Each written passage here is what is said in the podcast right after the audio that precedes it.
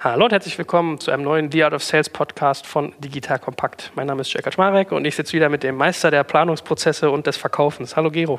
Hallo Joel. So, wir haben ja schon unterschiedliche Themen durchdekliniert rund um Sales und heute wollen wir mal ein Thema aufgreifen, was, glaube ich, viele Leute total fesselt. Also das ist sowas, wo du dich am Anfang, glaube ich, fragst, wie gehe ich das an, was soll ich tun? Wie bezahle ich im Sales? Also mal die ganze Gehaltskomponente, wie sehen äh, Kompensationspläne aus, wie mache ich so Territory Planning und solche Geschichten. Damit wollen wir heute mal irgendwie äh, wirklich ein bisschen aufräumen, ein bisschen reingehen. Lass uns doch mal so ein bisschen anfangen. Wie gehst du denn da ran? Das fängt ja wahrscheinlich so ein bisschen bei einem selbst erstmal an, dass man sich mal überlegen muss, was für ein Produkt ich eigentlich verkaufe, welche Strukturen bei mir vorherrschen, damit ich entscheiden kann, was ich so einer Salesperson rausgebe. Oder ist das relativ homogen? Also ich kann natürlich nur für den Softwarebereich sprechen und dort ist halt die große Fragestellung, also es gibt drei Arten von Dingen, die ich verkaufen kann im, im Softwarebereich. Einmal sind es Kaufverträge, also ich kaufe Software, das heißt ich realisiere den Großteil des Umsatzes mit der initialen Bestellung. Oder ich verkaufe Subscriptions, das was im, im Cloud, im, im Software-as-a-Service-Bereich jetzt der Standard ist. Oder ich verkaufe Professional Services, Dienstleistungen, seien es irgendwie zeitlich limitierte Dinge oder sei es halt kontinuierliche Unterstützung von Kunden. Und äh, bei diesen drei Umsatzarten ist natürlich auch die Vergütung komplett unterschiedlich, weil ich natürlich andere Margen habe, einfach eine andere Finanzmathematik auch zwischen den verschiedenen Produkten. Bei einem Kauf zum Beispiel, äh, dadurch, dass ich halt, wie gesagt, initial sehr viel oder den, den Großteil des Umsatzes äh, realisiere mit der Bestellung schon, da ist natürlich dann der prozentuale Anteil dessen, was ich an Vergütung zum Beispiel wieder ausschütten kann an meinen Vertrieb, wesentlich geringer als bei einer Subscription, wo ich hoffentlich den Kunden drei Jahre, sieben Jahre, 15 Jahre behalte. Also die Grundfrage ist im Prinzip so ein bisschen, wie lange verdiene ich in einem Kunden und kommt das initial oder über Zeit hinweg? Hast du so Daumenregeln, die du mittlerweile in der Branche siehst, wie man das sozusagen prozentual misst? Also sagt man zum Beispiel bei SaaS x Prozent des irgendwie Jahresumsatzes oder bei äh, Verkäufen äh, y Prozent des Dealvolumens, was da passiert? Bei Software as a Service scheint es sich so eingependelt zu haben bei ungefähr 20 Prozent des Erstjahresumsatzes, dass das ungefähr dem Arbeitnehmerbrutto des ähm, Vertriebskollegen widerspiegelt. Hm. Gibt es das in den anderen beiden Fällen auch, Services und Kauf? Ähm, Services ist schwierig oder da gibt es eine, eine Bandbreite. Ja? Also wenn ich mir einen McKinsey angucke, die haben halt riesige Margen. Andere Services-Anbieter, die haben vielleicht nur eine Marge von 5 oder, oder 10 Prozent. Ähm, das heißt, entsprechend wenig kann ich dann auch nur für den Vertrieb ausgeben. Also ich würde mal schätzen, so als Daumenregel bei, bei Services liegt das ungefähr so bei 5 Prozent Vertriebskosten sozusagen auf einen Euro, den ich Umsatz mache.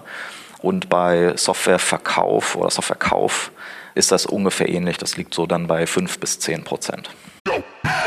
Jetzt kommt ein kleiner Werbespot. Aufgepasst! Wusstest du, dass HR-Teams heutzutage mit mehr Aufgaben denn je konfrontiert sind? In der aktuellen Studie HR Trends, die Zukunft der Personalarbeit 2024 von Sage, wurden HR-Teams aus sieben verschiedenen Ländern und über 20 Branchen befragt, um top aktuelle Insights in der Entwicklung des Personalwesens zu geben. Sage entwickelt HR-Tools und Software für dein Unternehmen, um Lohnabrechnungen, Personalmanagement, Buchhaltung und mehr zu vereinfachen. So, und die Studie von Sage zeigt unter anderem, dass ganze 91% der HR-Teams angeben, dass ihre Arbeit Arbeitsbelastung im letzten Jahr zugenommen hat, aber gleichzeitig glauben 79 Prozent der Befragten, dass Automatisierung ihre Prozesse zukünftig verbessern und Zeit sparen kann. Ebenfalls spielt auch KI eine große Rolle. Derzeit nutzen etwa ein Drittel bereits Chatbots wie ChatGPT in ihren Prozessen und circa drei Viertel der PersonalleiterInnen sind sich bereits sicher, dass KI die Arbeitsweise im HR revolutionieren wird. Du merkst, die Studie ist vollgepackt mit Statistiken, überraschenden Erkenntnissen und Tipps für HR-Führungskräfte, die vorankommen wollen und zeigt eine Momentaufnahme der sich stetig wandelnden Rolle von HR heute. Am besten schaust du dir die Studie HR-Trends, die Zukunft der Personalarbeit 2024 selbst an. Unter digitalkompakt.de slash Sage, S-A-G-E, kannst du sie dir komplett kostenlos herunterladen. Und wie immer findest du alle Infos auch auf unserer Sponsorenseite unter digitalkompakt.de slash Sponsoren. Werbung Ende. Mhm. Aber da kann man mal so ein bisschen überschlagen. Wenn bei dir jetzt jemand irgendwie Lizenzen für 200.000 Euro im Jahr verkauft, kriegt er 20 Prozent von 200.000, also schon mal 40.000 Euro nur für sowas. Da kannst du ja richtig Millionär werden, wenn du dich schlau anstellst. Genau, also das ist natürlich jetzt die Frage, was gibt ein Unternehmen her? Wie viel kann ich auch als eine Person leisten, in einem Jahr zu verkaufen?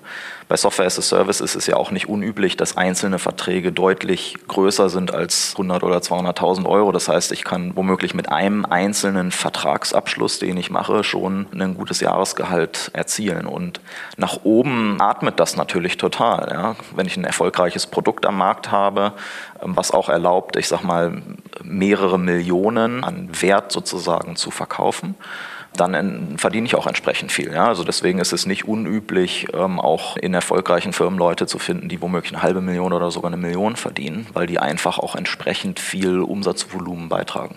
Das ist irre, ne? das muss man sich mal überlegen. Das soll ja gar nicht werden gemeinsam. Das sind ja nicht mal Leute, die irgendwie jahrzehntelang studieren oder so, sondern es sind ja manchmal im Gegenteil richtig so Street Smartness, die halt irgendwie Leute lesen können, die verkaufen können.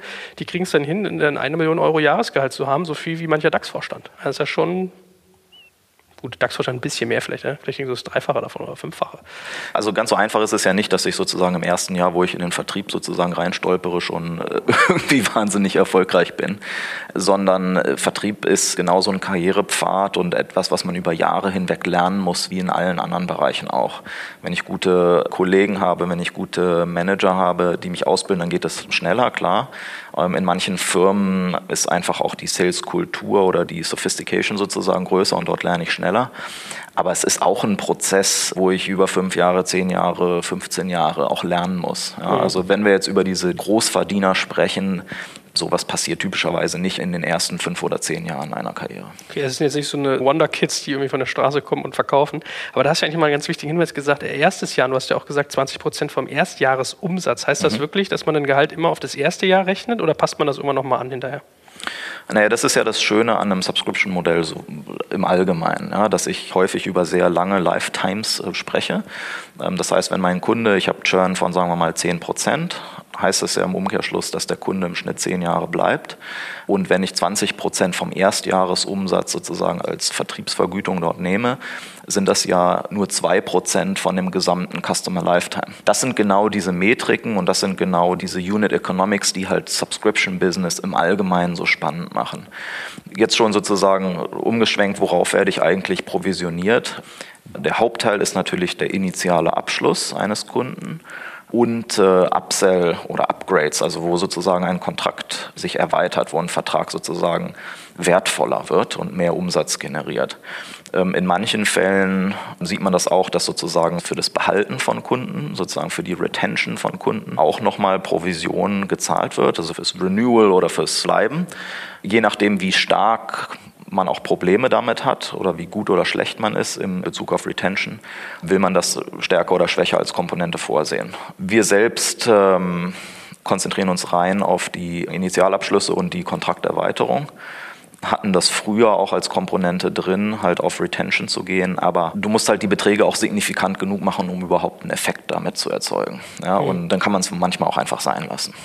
Was sind denn da äh, so, so, Daumenregeln für Retention-Provisionierung? Und das andere, was du eigentlich gerade angedeutet hast, wäre so Upselling, Cross-Selling wahrscheinlich, was ihr dann auch noch provisionieren könntet.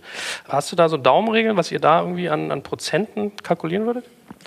Also wenn sozusagen 20 Prozent die Daumenregel ist für die Gesamtvergütung, ja, also fix plus Bonus, auf sozusagen Zusatzvolumen, dann ist ähm, Retention maximal ein Viertel davon oder, oder in vielen Fällen sogar nur ein Zehntel davon. Also es ist wesentlich weniger als Neuumsatz. Aber wie gesagt, das ist halt ein Modell, was man insgesamt austarieren muss. Wenn ich natürlich Retention provisioniere, dann provisioniere ich häufig auch den Initialabschluss geringer. Hm. Wie ist es bei Cross- und Upselling? Also in unserem Fall ist es so, dass ein Upsell-Euro von der Provisionierung her genauso gewertet wird wie Neukundenumsatz. Das ist bei anderen Firmen anders. Aber du willst natürlich auch komische Effekte vermeiden. Ne? Also zum Beispiel, ähm, wenn du, sagen wir mal, Neukundenumsatz doppelt so hoch provisionierst wie ein Upsell-Euro, ähm, dann siehst du häufig diese Effekte, dass die Vertriebler versuchen, den Initialdeal möglichst groß zu machen. Was wiederum dazu führt, dass womöglich Deals länger dauern oder auch die Conversion Rates schlechter dann sind, ähm, weil sie mit der Brechstange versuchen sozusagen den Deal groß zu machen. Insofern ist ein Modell, was New Logo und Upsell sozusagen gleichermaßen behandelt, da vermeidest du diese Effekte. Nichtsdestotrotz ist natürlich sozusagen New Logo äh, immer wichtig, um halt einfach Marktanteile auch zu gewinnen, zusätzliche Referenzkunden zu gewinnen. Ähm, die Bekanntheit im Markt zu steigern. Deswegen gibt es dann häufig so, ich sag mal so Zusatzincentives zu sagen, hey, wenn du X Logos dazu holst, gibt es vielleicht noch mal ein extra Goodie. Hm. Okay, spannend. Ja, ich meine, da, hast du ja ganz recht. Man muss ja bei so Kompensation immer darauf achten, dass man nicht so falsche Incentives setzt. Also wären im Prinzip diese Faktoren zu sagen, Cross-Upsell bezahle ich genauso wie ähm, Erstjahresumsatz und äh, Boni, wenn ich neue Kunden gewinne. Äh, vielleicht nochmal kurz, kurz zum Verständnis für Menschen, die nicht so tief da drin stecken. Ähm, also Cross-Sell würde bedeuten, du hast einen Kunden, der ein Produkt bei dir schon bezieht und gibst ihm vielleicht noch eine andere Produktsuite rein. Und Upsell würde dann beispielsweise heißen, du verkaufst ihm mehr von dem, was er schon hat. Genau. Gut. Vielleicht deklinieren wir mal die, die Rollen auch ruhig durch, weil äh, man will jetzt natürlich so über konkrete Gehaltshöhen mal sprechen. Das ist ja aber auch ein bisschen abhängig davon, was die Person macht. Wir hatten ja bei unserem letzten Podcast über Rollen gesprochen. Da hatten wir am Anfang dieses BDR, also Business Development Rep oder auch äh, SDR, also Sales Development Rep, der im Prinzip so den ganzen Funnel ein bisschen vollstopft. Dann hatten wir den Sales Rep selber, das wird sicherlich so der Hauptfokus sein, über den wir irgendwie heute sprechen. Dann hatten wir Pre-Sales, wo ich mich erinnere, ich hatte das damals verwechselt mit das kommt vor dem normalen Sales, ist aber nicht so, sondern das sind eher so die Technokraten, die sozusagen beim technischen Abschluss ein bisschen helfen, die, die Reibung zu reduzieren. Der Sales Manager, der das alles steuert und so ein bisschen die Support-Rollen, sowas wie Legal. So, bevor wir jetzt irgendwie auf den Sales Rep dann im Wesentlichen am stärksten eingehen, wir können ja einfach alle mal so ein bisschen äh, durchdeklinieren, dass man mal so einen groben Korridor an Gehalt gibt und was davon irgendwie fix ist und was variabel. Da sollten vielleicht auch mal was sagen, wann bezahlt man fix und wann variabel, wann macht das am meisten Sinn. Da können wir mal mit dem BDR so ein bisschen anfangen. Also derjenige, der eigentlich den Funnel etwas vollstopfen soll am Anfang und die Targets möglichst schon vorfiltern. Wie gehst du an so jemanden ran? Also was wäre so eine typische Quota? Macht man den eher fix, macht man den eher variabel und wenn ja, wie ist das so verteilt? Also das, worauf man sozusagen optimiert im Falle des BDAs, ist ja die Anzahl der Sales Qualified Leads, die an die Sales Reps übergeben werden. Zum einen Anzahl, aber auch ähm, womöglich Qualität. Beim BDA, SDA ähm, hat man auch typischerweise einen variablen Gehaltsanteil. Ähm, der Split ist dort typischerweise so 80-20, also 80 fix, 20 variabel und dann halt gemessen an entweder Anzahl dieser Leads oder halt Qualität der Leads, was dann den variablen Anteil ausmacht. So vom Gehaltskorridor, SDAs, BDAs sind ja meistens Rollen, die ich als Berufseinsteiger im Vertrieb mache also Leute typischerweise Mitte 20, Mitte Ende 20 und mit der Idee, dass sie dann nach ein, zwei, drei Jahren auch womöglich sich in einen Sales Rep sozusagen weiterentwickeln. Da redet man so am unteren Ende des Korridors, ich sag mal so bei 30.000 Euro im Jahr am oberen Ende, sagen wir mal, 50.000 Euro im Jahr. Ähm, und irgendwo in diesem Korridor liegt das meistens drin. Hm. Wenn wir jetzt mal die weiteren Rollen durchdeklinieren, was würdest du denn sagen, wann macht es Sinn, variabel zu vergüten und wann sollte man fix vergüten? Wir hatten ganz am Anfang für alle Kollegen fix und variabel, haben das dann aber umgestellt nach zwei oder drei Jahren, weil das natürlich variabler Gehaltsanteil immer eine gewisse Unsicherheit reinbringt. Ich kann damit nicht planen. Dann die Frage, habe ich überhaupt Einfluss darauf selber, auf diesen variablen Anteil, oder sind es nicht andere Leute, die darauf einen Einfluss haben? Und das kann dann gerne mal zu mehr Frustration führen als zu Effekt. Deswegen, also ich bin großer Fan von Fixgehältern, weil man dort einfach sehr gut mit planen kann und alle wissen, woran man ist. Ähm, das heißt, wenn ich einen variablen Gehaltsanteil mache, dann muss ich auch wirklich, es muss einfach messbar sein, es muss eindeutig sein und ich muss selber persönlich auch einen großen Einfluss darauf haben, auf das Ergebnis. Äh, bei dem Sales Rep oder, oder Sales im Allgemeinen, das ist halt die Rolle im Unternehmen, die klassischerweise den größten variablen Anteil hat. Bei ähm, technischen Rollen ist das eher weniger oder sogar gar nicht vorhanden. Mhm. Ich meine, wahrscheinlich hast du ja da auch natürliche Begrenzungen. Ne? Also wenn man sich jetzt in Deutschland mal umschaut, da gibt es ja irgendwie so eine Geschichte wie diesen Mindestlohn. Äh, wenn ich mich richtig entsinne, müsstest du so roundabout 1550 Euro pro Monat verdienen, damit du da irgendwie drin bist bei 40 Stunden Woche. Das heißt, du hast ja eigentlich auch schon mal eine natürliche Grenze, unter die du nicht kommen kannst. Ja? Also du musst dann so roundabout 18.600 Euro, ich jetzt mal gerade mit meinem schlauen Taschenrechner überschlagen, musst du sowieso Fixvergütung machen.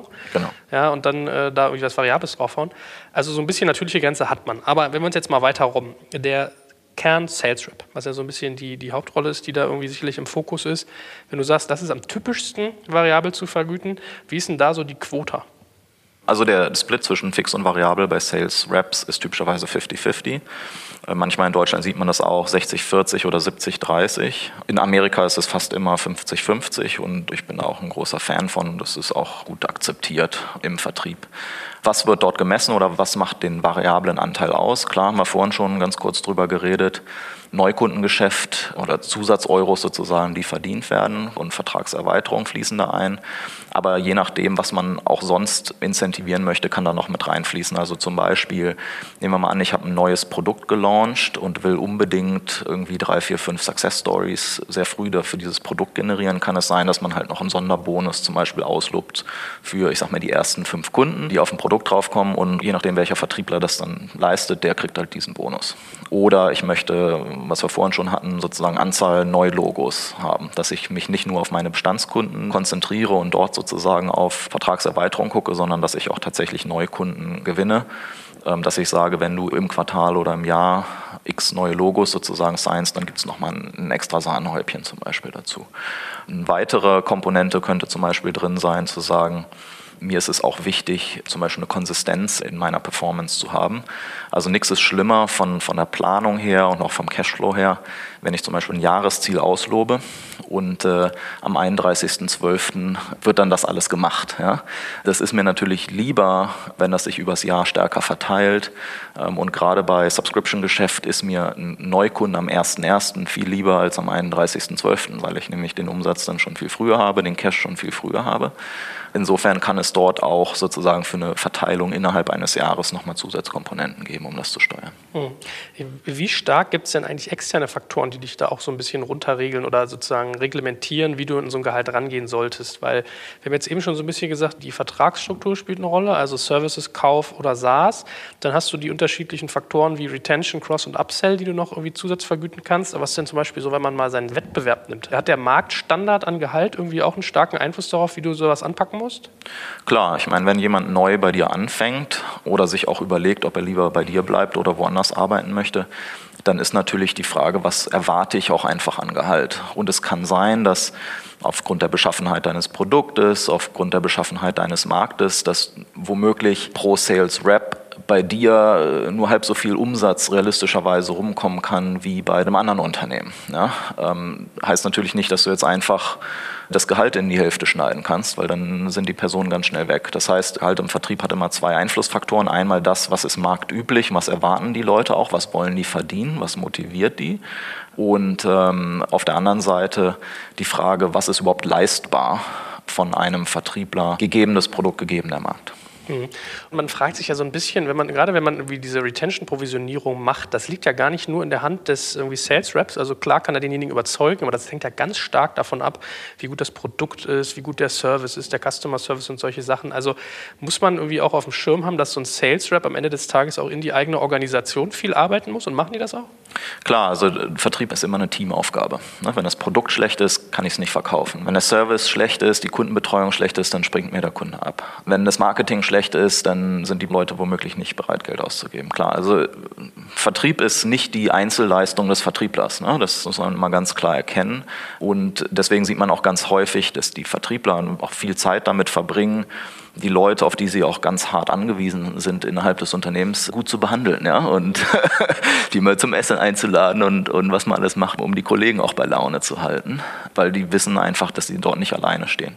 Das nächste Thema ist natürlich, wem wird eigentlich ein Deal zugerechnet?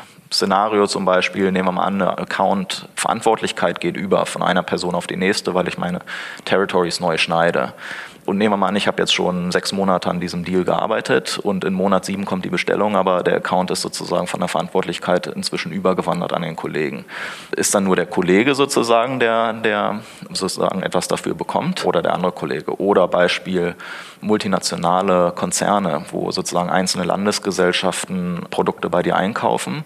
Nehmen wir mal an, in Deutschland hast du die deutsche ähm, Tochtergesellschaft gewonnen als Kunden und dann in Amerika arbeiten dann die amerikanischen Kollegen an der Konzernmutter. Ne? Wie wird das gemacht? Wem wird dieser Deal jetzt zugerechnet? Wer wird da wie drauf provisioniert? Das sind alles Dinge, die man klar regeln muss, weil sonst gibt es einfach ähm, viel Frustration im täglichen Doing, dass man sich dort womöglich reingekniet hat und man bekommt da keinen Bonus dafür. Muss man generell, wenn man sich über Gehälter im Sales-Bereich Gedanken macht, auch so ein bisschen die Teamstimmung in irgendeiner Form steuern? Weil ich erinnere mich zum Beispiel bei uns im Magazinbereich war das auch so, du hast irgendwie einen Sales-Rep, der eigentlich eher so im klassischen Anzeigenverkauf unterwegs ist, der kriegt eine Provision auf einen Verkauf und dann hast du irgendwie einen Redakteur, der sagt, ja, aber so eine Scheiße, der kann ja nur diese extra hohen Preise nehmen, weil ich so tolle Artikel schreibe. Ja, und das kann man bei euch ja genauso ad hoc übertragen. Der Customer Service sagt, ja, äh, mit dem Typen rede ich einmal in der Woche, ich kenne seinen Sohn und wir, unsere Kinder spielen zusammen. Ich habe mal behaupten, den emotional gestreichelt und gepempert und jetzt kriegt der da noch Cash. So, äh, ist das ein Faktor, den man berücksichtigen muss oder ist das gar nicht so krass. Das habe ich bisher äh, weder bei uns noch bei anderen so erlebt. Ähm, wie gesagt, das ist eine Teamaufgabe und Rollen müssen halt klar geschnitten werden. Man muss halt wissen, von wem ist was zu erwarten und dann funktioniert das gut in der Zusammenarbeit. Bei dem Thema Customer Success, die Leute, die sozusagen den Kunden dann betreuen, da ist natürlich dann genau die spannende Frage, wenn es jetzt wieder auch um Gehaltsstruktur geht, will man dort variabel vergüten? Wenn ja, worauf gemessen? In dem Fall typischerweise auf Retention oder halt auf Upsell-Potenzial sozusagen, was dort generiert wurde. Jetzt kommt ein kleiner Werbespot. Aufgepasst! Wusstest du, dass HR-Teams heutzutage mit mehr Aufgaben denn je konfrontiert sind? In der aktuellen Studie HR Trends, die Zukunft der Personalarbeit 2024 von Sage, wurden HR-Teams aus sieben verschiedenen Ländern und über 20 Branchen befragt, um top aktuelle Insights in der Entwicklung des Personalwesens zu geben. Sage entwickelt HR-Tools und Software für dein Unternehmen, um Lohnabrechnungen, Personalmanagement, Buchhaltung und mehr zu vereinfachen. So, und die Studie von Sage zeigt unter anderem, dass ganze 91% der HR-Teams angeben, dass ihre Arbeit Arbeitsbelastung im letzten Jahr zugenommen hat, aber gleichzeitig glauben 79 Prozent der Befragten, dass Automatisierung ihre Prozesse zukünftig verbessern und Zeit sparen kann. Ebenfalls spielt auch KI eine große Rolle. Derzeit nutzen etwa ein Drittel bereits Chatbots wie ChatGPT in ihren Prozessen und circa drei Viertel der PersonalleiterInnen sind sich bereits sicher, dass KI die Arbeitsweise im HR revolutionieren wird. Du merkst, die Studie ist vollgepackt mit Statistiken, überraschenden Erkenntnissen und Tipps für HR-Führungskräfte, die vorankommen wollen und zeigt eine Momentaufnahme der sich stetig wandelnden Rolle von HR heute. Am besten schaust du dir die Studie HR-Trends, die Zukunft der Personalarbeit 2024 selbst an. Unter digitalkompakt.de slash Sage, S-A-G-E, kannst du sie dir komplett kostenlos herunterladen. Und wie immer findest du alle Infos auch auf unserer Sponsorenseite unter digitalkompakt.de/slash Sponsoren. Werbung Ende. Jetzt mal gleich nochmal in die anderen Rollen wieder reinschlüpfen und da auch die Gehaltskorridore so ein bisschen ausloten. Du hast ja eben Territory angesprochen, Territory Planning. Wie wichtig ist das für so eine Gehaltsfestsetzung? Worauf sollte man achten? Was ist da so dein Vorgehensmodell? Also Territory Planning heißt ja zunächst mal, ich habe mehr als einen Vertriebler und sobald ich mehr als einen Vertriebler habe, muss ich mir überlegen, wie will ich die verschiedenen Kunden eigentlich zuordnen zu einzelnen Personen. Ähm, da gibt es verschiedene Verfahren, die man dort machen kann. Also am Anfang, was man häufig macht, wenn man nur zwei oder drei Vertriebler hat, ist zu sagen, Leads, die reinkommen, äh, die werden einfach reihum verteilt. Ne? Erst kriege ich einen, dann den zweiten kriegt der Peter und der dritte kriegt den, kriegt der Michael. Und äh, das ist relativ einfach. Da kriegen sozusagen alle gleich viel und kann gut damit arbeiten. Andere Schneidungen, klar geografisch, also vor allen Dingen verschiedene Länder, weil macht Sinn, einen französischen Markt von einem Franzosen bearbeiten zu lassen und einen deutschen Markt vom Deutschen. Ne? Klar. Innerhalb Deutschlands sieht man es selten, dass dort sozusagen nach Geografien geschnitten wird. Also das, was bei eher consumerorientierten Geschäften ja sehr üblich ist, dass du in Städten schneidest oder so, das sieht man im, im Softwarebereich seltener, weil einfach Deutschland so klein ist, dass ich alles von einer Stadt aus erreichen kann. Dort ist es eher üblicher, dass man zum Beispiel nach Unternehmensgrößen schneidet, dass ich zum Beispiel sage, es gibt ein Team, was, was kleine Kunden bedient, eins, was mittelgroße bedient, eins, was Großkunden bedient, weil die einfach in der Beschaffenheit vom Vertriebsprozess, von Ansprache, von den Rollen beim Kunden womöglich leicht unterschiedlich funktionieren. Oder eine andere sehr übliche Schneidung ist nach, nach Industrien, also zum Beispiel Banken versus Energieversorger. Warum? Weil häufig in den einzelnen Branchen ein bestimmtes Vokabular vorherrscht, bestimmte Herausforderungen vorliegen, wo es einfach Sinn macht, sich da sozusagen reinzudenken. Auch weil Referenzierungseffekt von Kunden innerhalb einer Branche am besten funktioniert. Ja, also wenn die Stadtwerke Dortmund überlegen, Kunde zu werden, dann gucken die sich halt an, was die Stadtwerke Bochum machen. Ja, ganz einfach. Mhm. Allgemeines Vorgehen, wie, wie schneide ich Territories? Ich schneide Territories idealerweise so, dass die Territories für alle Vertriebler gleich groß sind. ähm, dass sozusagen alle eine ähnliche Chance haben, äh, Umsatz zu machen. Doof ist es, wenn einer irgendwie ein dreimal so großes Territory hat wie der andere dann passiert nämlich Folgendes. Der eine hat womöglich viel zu viel zu tun ja, und da fallen sozusagen die Leads links und rechts runter und der andere äh, ist ganz verzweifelt, weil er nicht genug Leads zu wackern hat ja, und, und, gar nicht genug Deals hat, auf denen er arbeiten kann. Und da habe ich sozusagen eine schlechte Balance ins Unternehmen und auch schlechte Stimmung, weil so die Wahrnehmung ist, oh, der hat ja viel größere Chance, Erfolg zu haben. Ganz so einfach ist es natürlich nicht, vor allen Dingen, wenn es jetzt um das Thema internationale Expansion geht. Da ist es ja häufig so, dass man in den etablierten Märkten einfach sehr viel einfacher unterwegs sein kann, als jetzt in einem Markt, den man neu aufmacht. Ne? Das muss man dann entsprechend natürlich realisieren und klar machen. Das funktioniert dann typischerweise so, dass man sagt, ein neuer Markt, der hat halt diesen Status neuer Markt für, sagen wir mal, zwei oder drei Jahre, bis er sozusagen zum hoffentlich etablierten Markt wird. Und in der Zeit habe ich auch einfach nur die Erwartungshaltung, dass ich halt wie 60 Prozent von dem, was ich im Heimatmarkt sozusagen erzielen könnte, erzielen kann. Ne? Also zurück zu dieser Fragestellung Vergütung versus den Umsatz, den ich mache. Sowas ist durchaus ein Faktor, was üblich ist, halt nach Reifegrad dort ein Stück weit auch zu unterscheiden. Genau, aber wichtig ist, Territories idealerweise gleich groß zu machen ich bin auch ein großer Fan davon, von Transparenz, wo die einzelnen Vertriebskollegen gerade stehen, also dass sie auch gegenseitig ihre Zahlen sehen. Und äh, da ist es auch nur konsequent, wenn man dann ein standardisiertes Vergütungsschema macht. Ja, also dass ich nicht sozusagen individuell verhandelte Vergütungsschemata habe, sondern dass ich im Prinzip ein Standardschema habe. Und da geht es dann einfach darum, wie viel Performance bringe ich. Das führt dann dazu, ob ich mehr oder weniger verdiene. Mhm.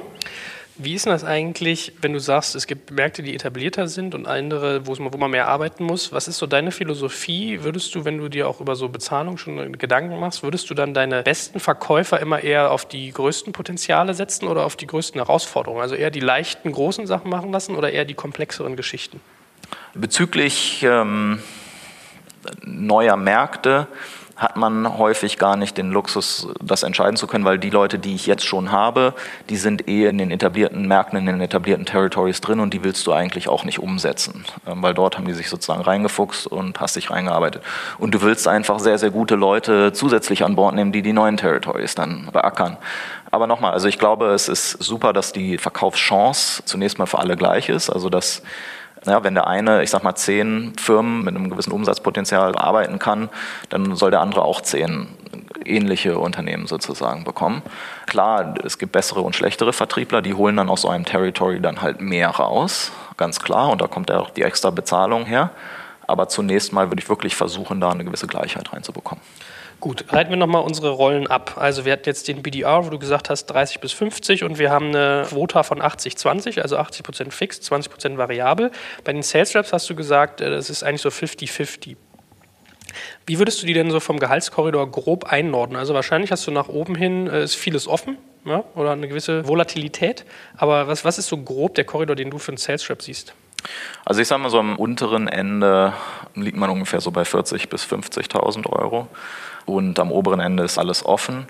Ich sage mal, so ein typischer Korridor in Deutschland liegt so irgendwo zwischen 75, 80 bis 120.000 mhm. Euro im Jahr. Ist, glaube ich, durchaus üblich. Wie gesagt, Rockstar-Vertriebler können, wie gesagt, oben ist offen. Ne? Also diese Systeme sind ja auch explizit so gebaut, dass selbst wenn ich schon 150, 200 Prozent erreicht habe, dass ich immer noch ein Riesen-Incentive habe, auch die 300 und 400 Prozent zu holen. Was hältst du denn eigentlich von solchen Challenges, wie man das in manchen Unternehmen sieht? Also ich kenne das ehrlich gesagt eher aus dem B2C-Bereich, aber äh, da habe ich das öfters mal gesehen, dass Unternehmen an den Wänden irgendwelche, so wie man es aus den USA in den Restaurants immer kennt, ja, so Employee of the Month und so, äh, das, das Sales-Ranking oder ich habe Pokale, die den Tisch wechseln sehen oder es gibt irgendwie nochmal extra Boni, wenn du bestimmte Challenges schaffst. Ist das was, was deiner Erfahrung nach gut funktioniert? Ich finde es gut und Vertriebler sind häufig sehr, sehr competitive. Ja? Also du siehst häufig, dass Vertriebler auch Sportler sind, die es wirklich ernst nehmen. Ja? Die treten an, nicht um fit zu bleiben, die treten an, um zu gewinnen. Und das spricht natürlich dann auch den Charakter an, wenn du solche Challenges, solche Wettbewerbe machst. Also ich finde das gut. Wir haben das auch häufiger schon gemacht, dass man irgendwie jeden Monat sich anguckt, wer war diesen Monat besonders erfolgreich und die Leute werden dann halt auch gewürdigt. Also es gibt immer noch mal einen gewissen Zusatzansporn. Absolut. Gibt es da irgendwie so Daumenregeln, wie man sowas strukturieren sollte, damit es möglichst gut funktioniert? Also geht es da zum Beispiel um Visibilität oder geht es um die Höhe des Preises oder was ist da so der Faktor? Der Kreativität sind da keine Grenzen gesetzt und muss man einfach ausprobieren, was mit dem Team gut funktioniert und was sind auch die Dinge, auf die man gerade hin optimieren will. Ne? Habe ich eher ein Problem da drin, dass ich zu wenige Gespräche vorne im Funnel führe, dann mache ich irgendwas in die Richtung. Habe ich hinten runter ein Problem, dass mein Sales Cycle zu lange läuft und ich will das verkürzen, dann mache ich irgendwas, was darauf geht und manchmal mache ich eine Wochentaktung, manchmal eine Tagestaktung, manchmal eine Monats- oder Jahrestaktung. Also sind der Fantasie auch keine Grenzen gesetzt, was dort möglich ist ist. Und das muss man einfach ausprobieren für die jeweilige Situation und das jeweilige Team. Wie finden die das auch? Wenn die das total doof finden, dann sollte man das auch nicht machen. Ja. Äh, apropos Zyklus, was ist denn so ein schlauer Abrechnungsmodus? Also äh, gerade wenn ich irgendwie SaaS-Subscriptions verkaufe, dann bin ich vielleicht manchmal geneigt, in Halbjahres- oder Jahreszyklen zu denken. Macht es was mit dem Gehaltslevel und mit den Boni-Geschichten, wenn ich jetzt zum Beispiel sage, ich rechne auf Quartalsbasis ab? Wir hatten da eine ganz spannende Erfahrung selber. Wir hatten früher Jahresabrechnung, also du hast sozusagen ein Jahresziel und dann wird einmal im Jahr sozusagen die, die Summe gebildet abgerechnet, was ist passiert und dann wird einmal im Jahr Bonus gezahlt. Das ist viel zu selten. Ja. Wir haben das gemacht, weil wir gedacht haben, ah, na, es, es vereinfacht irgendwie die Abrechnung, dann haben wir nur einmal im Jahr die Arbeit. Ja. Aber es hat natürlich einen verheerenden psychologischen Effekt, weil wenn du im Januar 2017, sage ich mal, einen Deal holst und du kriegst aber erst im Januar 2018 dafür den Bonus, das ist halt total doof. Ja? Wir haben dann Amerikaner eingestellt und die guckten mich an wie ein, wie ein Pferd. Ne? Haben gesagt, wie könnt ihr denn Vertrieb erfolgreich aufbauen und ihr bezahlt einmal im Jahr Bonus. Ja, das geht gar nicht. Ähm, wir wollen monatliche Abrechnung haben. Ich will, wenn ich den Deal am 28. Januar schieße, will ich zwei Wochen später auf meinem Februargehaltscheck will ich halt den Bonus dafür sehen. Und das führt dazu, dass halt auch tatsächlich Deals früher kommen. Ja, kann man ganz einfach die Korrelation bilden. Wie ist mit dem Thema Nachhaltigkeit, wenn ich sowas tue? Also man hat ja in Deutschland immer so in der Startup-Szene dieses Horrorbild Groupon, so, ne? mit äh, die Vertriebler rennen raus. Das ist jetzt ist ein Sonderbeispiel, kann man nicht ganz vergleichen, aber mal um das Bild im Kopf der Leute vielleicht so anzupingen. Verkaufen, verkaufen, verkaufen, das ist nicht nachhaltig, die Kunden kommen nie wieder. Gerade wenn ich auf Retention ziele, wenn ich Upsell, Cross-Sell machen will, muss ich ja trotzdem im Blick haben, dass ich so einen Sales-Rap eigentlich nicht äh, sozusagen überincentiviere durch solche Geschichten. Oder ist das nicht so?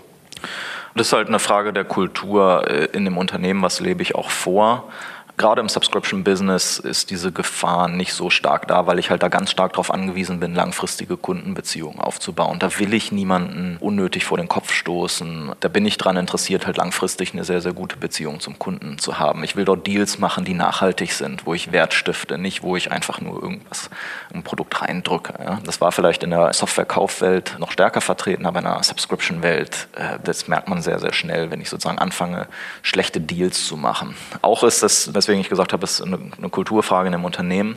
Die Frage, wie gut oder schlecht auch der Zusammenhalt zwischen den verschiedenen Teams im Unternehmen ist. Die Leute, die sozusagen Kunden kontinuierlich betreuen, Customer Success beispielsweise, wenn die halt äh, mit den Vertrieblern gut miteinander können, ja, dann, dann gibt es da eine ganz automatische Balance im Unternehmen. Wenn die sich als verfeindete Teams ansehen, ja, dann, dann habe ich natürlich ein Problem. Nach dem Motto, die Vertriebler haben hier schon wieder einen Deal angeschleppt, der schlecht ist und wo wir gar nicht erfolgreich sein können als Unternehmen und wir müssen es jetzt ausbaden. Ne? Das darf nicht passieren und wie gesagt, wenn ich einen entsprechenden Zusammenhalt habe zwischen den verschiedenen Teams, regeln sich solche Dinge eigentlich ganz automatisch. Mhm. So, da müssen wir noch vervollständigen. Also wir hatten gesagt, BDR, SDR verdient von 30 bis 50. Bei SalesRep ist die Gaußsche Normalverteilung so bei 75, 80 bis 120. Jetzt hatten wir noch drei weitere Rollen. Das ist Pre-Sales, was eigentlich so bei den technischen Aspekten hilft. Da hast du ja so ein bisschen angedeutet, da machst du eigentlich nichts mit Variabel, sondern eher fix, ne? Genau. Also Pre-Sales-Gehälter sind sehr, sehr ähnlich zu auch anderen Engineering-Rollen. Am unteren Ende geht das irgendwie bei juniorigeren Leuten bei 40.000 los und geht dann entsprechend hoch. Ja? Also in ganz wenigen Ausnahmefällen geht es über 80, 90.000 drüber, also eher, eher drunter typischerweise. Mhm. Und dann hast du ja noch irgendwie einen Sales Manager, der eigentlich so die, die Sales Teams aus Sales Reps im Prinzip leitet. Hast du da analoge Regeln wie für einen Sales Rep auch, was die Vergütungsmodelle angeht? Ähm, die haben auch typischerweise 50-50 Split oder auch mal 60-40. Und die werden halt auf Team Performance gemessen. Also ein Sales Manager hat typischerweise keine eigenen Kunden, die er betreut. Also er hat sozusagen kein eigenes Quota, kein eigenes Vertriebsziel für sich persönlich, sondern seine Aufgabe ist es ja, das Team anzuführen, den verschiedenen Vertrieblern zu helfen, involviert zu sein neue Vertriebskollegen an Bord zu nehmen, zu onboarden, zu coachen, ähm, auszubilden. Und äh, das funktioniert dann ganz einfach, dass man einfach die Vertriebsziele der einzelnen Vertriebler, die bei ihm im Team sind, die addiert man einfach auf. Und das ist dann sozusagen das Teamziel, auf das der Sales Manager dann incentiviert wird. Und dann je nachdem, ob das Team gut oder schlecht performt, bekommt er halt dann auch weniger oder mehr. Was macht er denn eigentlich genau für sein Geld? Der muss eigentlich eher steuern.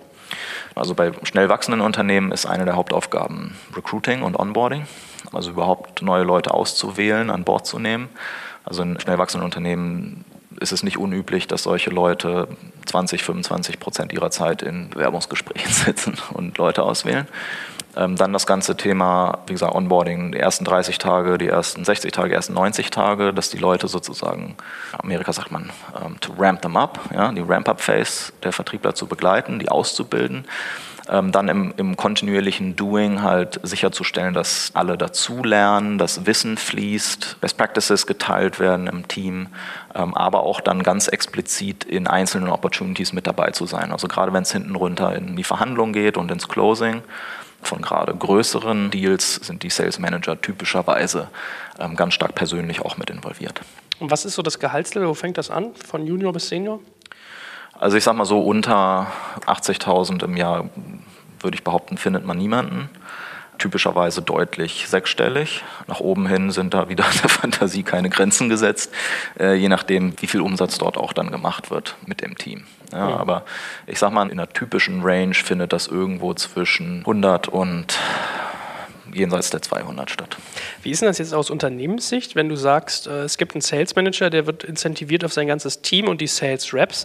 Ist das so ein bisschen nach dem, nach dem Mafia-Prinzip, dass so ein Capo bei seinem Partner irgendwie einen Teil von seinem Bonus abgeben muss? Oder musst du dann eigentlich sozusagen doppelt im Sinn haben, dass du mehrere Boni zahlst? Bonus fließt im Prinzip an mehrere Personen, natürlich in unterschiedlicher Höhe, prozentual gesehen. Ne? Beim Sales Rep bleibt prozentual gesehen natürlich mehr hängen ähm, als beim Sales Manager. Der hat ja dann typischerweise ein Team von, keine Ahnung, fünf oder zehn Leuten oder so. Und wenn du dann noch eine Mehrstufigkeit in der Organisation hast, ja, jeden Layer, den du draufpackst, werden alle incentiviert, klar. Ne? Deswegen vielleicht zurück zur, zur Frage Metriken nochmal. Ich hatte ja am Anfang gesagt, Arbeitnehmer brutto mal so roundabout 20 Prozent, ähm, vielleicht ein bisschen mehr, ein bisschen weniger. Auf Erstjahresumsatz bei Subscription Business ist für den Sales Rep dann kannst du äh, nochmal was drauflegen für die, für die Management-Level darüber. Dann musst du natürlich noch berechnen, dass Pre-Sales, BDRs, ganze Support-Infrastruktur sozusagen auch alles bezahlt werden will.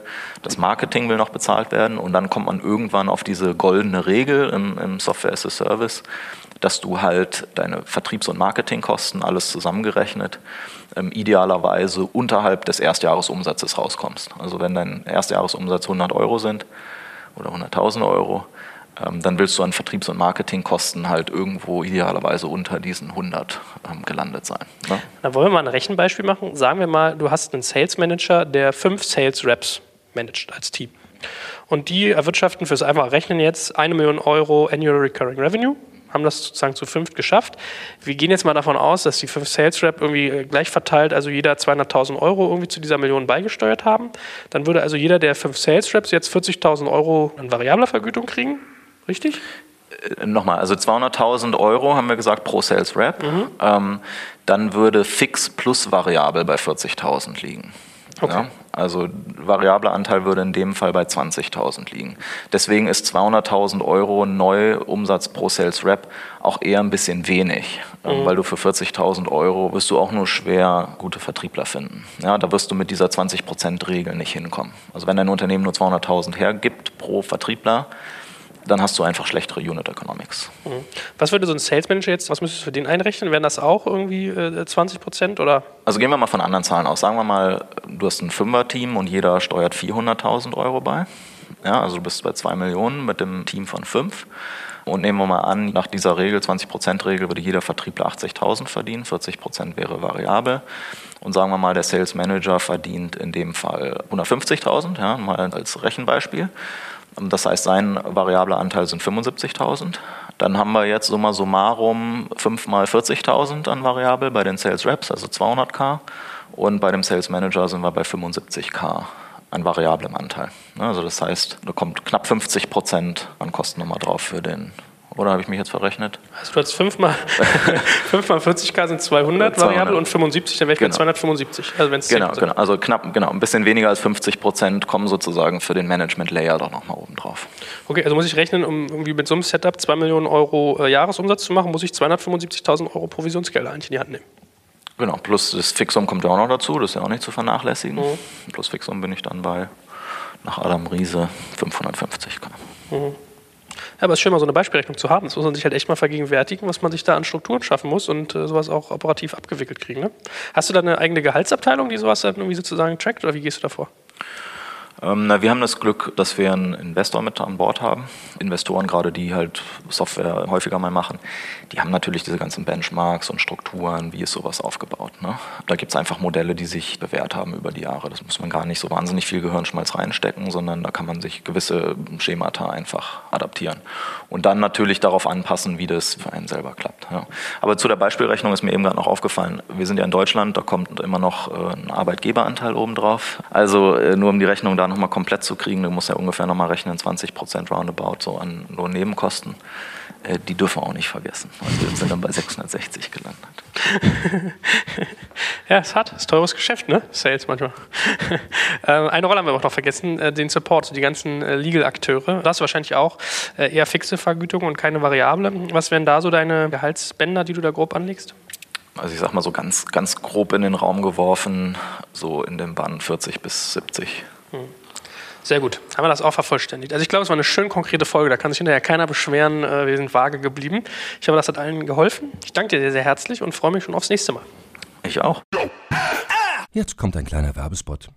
Aufgepasst! Wusstest du, dass HR-Teams heutzutage mit mehr Aufgaben denn je konfrontiert sind? In der aktuellen Studie HR Trends, die Zukunft der Personalarbeit 2024 von Sage, wurden HR-Teams aus sieben verschiedenen Ländern und über 20 Branchen befragt, um top aktuelle Insights in der Entwicklung des Personalwesens zu geben. Sage entwickelt HR-Tools und Software für dein Unternehmen, um Lohnabrechnungen, Personalmanagement, Buchhaltung und mehr zu vereinfachen. So, und die Studie von Sage zeigt unter anderem, dass ganze 91% der HR-Teams angeben, dass ihre Arbeit Arbeitsbelastung im letzten Jahr zugenommen hat, aber gleichzeitig glauben 79 Prozent der Befragten, dass Automatisierung ihre Prozesse zukünftig verbessern und Zeit sparen kann. Ebenfalls spielt auch KI eine große Rolle. Derzeit nutzen etwa ein Drittel bereits Chatbots wie ChatGPT in ihren Prozessen und circa drei Viertel der PersonalleiterInnen sind sich bereits sicher, dass KI die Arbeitsweise im HR revolutionieren wird. Du merkst, die Studie ist vollgepackt mit Statistiken, überraschenden Erkenntnissen und Tipps für HR-Führungskräfte, die vorankommen wollen und zeigt eine Momentaufnahme der sich stetig wandelnden Rolle von HR heute. Am besten schaust du dir die Studie HR-Trends, die Zukunft der Personalarbeit 2024 selbst an. Unter digitalkompakt.de slash